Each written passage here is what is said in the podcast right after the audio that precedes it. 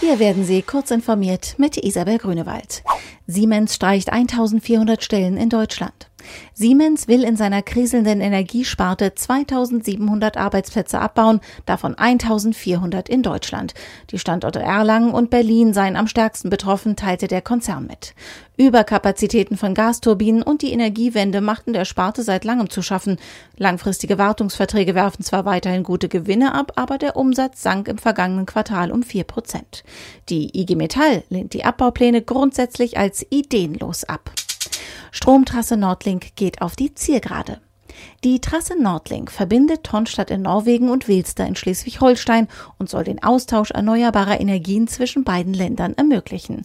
Nun wurde ein weiterer wichtiger Schritt gemacht. Bei Büsum im Kreis Dithmarschen wurde das Endstück des 516 Kilometer langen Seekabels unter dem Deich hindurch an Land gezogen.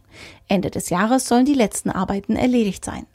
Das grüne Kabel hat eine Kapazität von 1400 Megawatt und kann mehr als 3,6 Millionen deutsche Haushalte mit erneuerbarer Energie versorgen. Attacken gegen Firefox. Derzeit haben es Angreifer aktiv auf die Webbrowser Firefox und Firefox ESR abgesehen. Dabei haben sie eine Sicherheitslücke im Visier, über deren Ausnutzung sie Browser zum Absturz bringen und Schadcode ausführen könnten. So wie es aussieht, sind davon alle Betriebssysteme bedroht. Mozilla hat nun reparierte Ausgaben von Firefox und Firefox ESR zum Download bereitgestellt. Facebook plant die Weltwährung. Facebook will im kommenden Jahr die Finanzwelt umkrempeln. Das Online-Netzwerk hat eine neue globale Währung erfunden. Das Digitalgeld mit dem Namen Libra basiert ähnlich wie der Bitcoin auf der sogenannten Blockchain-Technologie, soll aber ohne Kursschwankungen auskommen.